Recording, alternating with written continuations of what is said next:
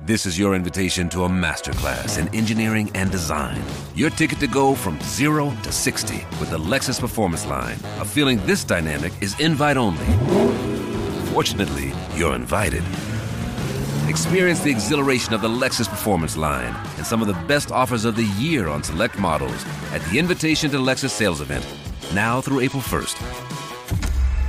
Experience amazing at your Lexus dealer.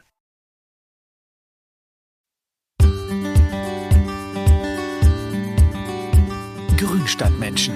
Kurz und dreckig. Hallo liebe Grünstadtmenschen und willkommen im neuen Jahr. Ich bin Karina und begleite euch mit den kurz und dreckig Gartentipps Monat für Monat durchs Gartenjahr. Egal, ob ihr auf dem Balkon, im Indoor-Dschungel oder einem eigenen Garten werkelt, von mir gibt es immer die passenden Infos zu Pflanzen, ihrer Pflege und naturnahem Gärtnern. Und los geht's, würde ich mal sagen. Starten wir mit den Gartentipps im Januar. Ach ja, in den Show Notes habe ich euch wie immer noch ein paar weiterführende Artikel verlinkt. Der Nutzgartentipp. Hierzulande Paprika anzubauen ist keine einfache Übung. Denn die knackigen Schoten reifen bei uns nämlich sehr, sehr langsam. Sieht man sie zu spät aus, dann reicht die Vegetationsperiode nicht, damit sie groß und süß werden. Deswegen ist es ratsam, Paprika schon zum Jahresbeginn im Haus vorzuziehen. Die Samen legt ihr am besten einzeln so etwa einen Zentimeter tief in kleine Töpfe oder Saatschalen, die mit Anzucht oder Kräutererde gefüllt sind. Die Paprikasamen angießen und den Topf mit einer durchsichtigen Folie abdecken. Dann werden die Töpfe zum Keimen auf eine helle, aber nicht vollsonnige Fensterbank und am besten über eine Heizung gestellt. Denn Paprika, die braucht es in der Kinderstube richtig schön warm.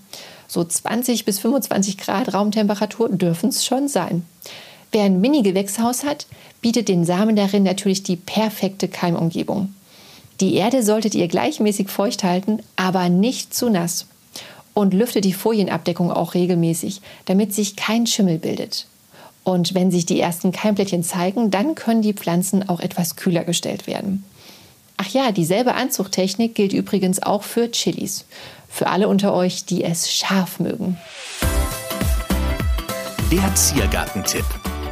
Im Gegensatz zu Paprika und Chili, die es gerne warm haben, benötigen sogenannte Kaltkeimer einen Kältereiz, damit die Samen überhaupt keimen können. Denn die Samen einiger Pflanzenarten enthalten keimhemmende Stoffe, die dafür sorgen, dass die Pflanzen nicht zu früh, also vor dem Winter, schon austreiben.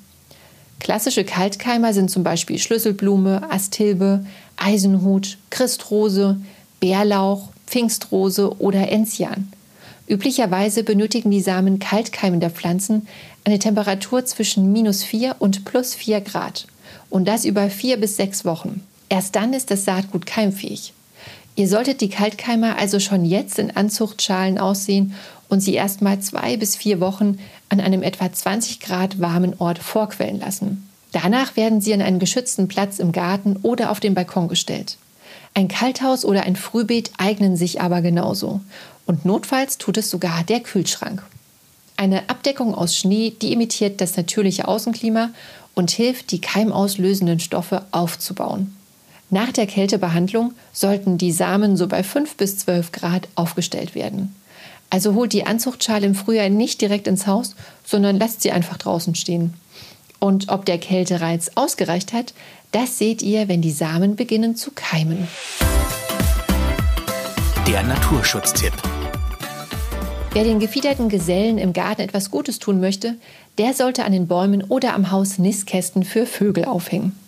Bereits jetzt im Januar kann man schon damit starten, denn die Gartenvögel, die brauchen eine Weile, um einen Nistkasten zu erkunden und anzunehmen.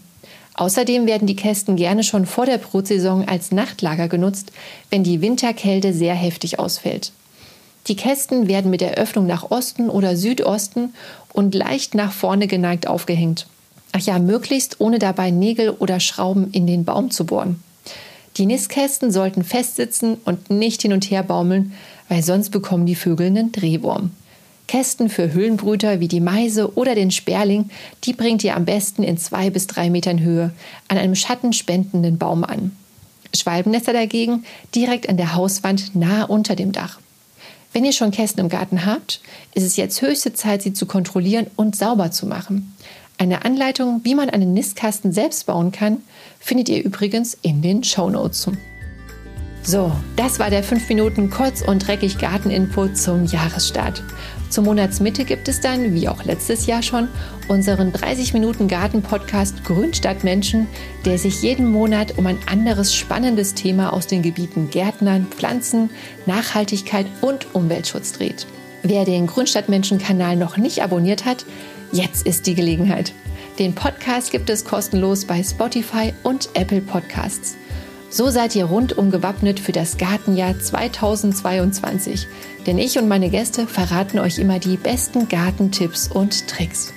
Persönlich erreicht ihr das Grünstadt Menschen-Team von Mein Schöner Garten über unseren Instagram-Channel oder auch einfach per E-Mail. Ein gutes Neues wünscht euch eure Karina.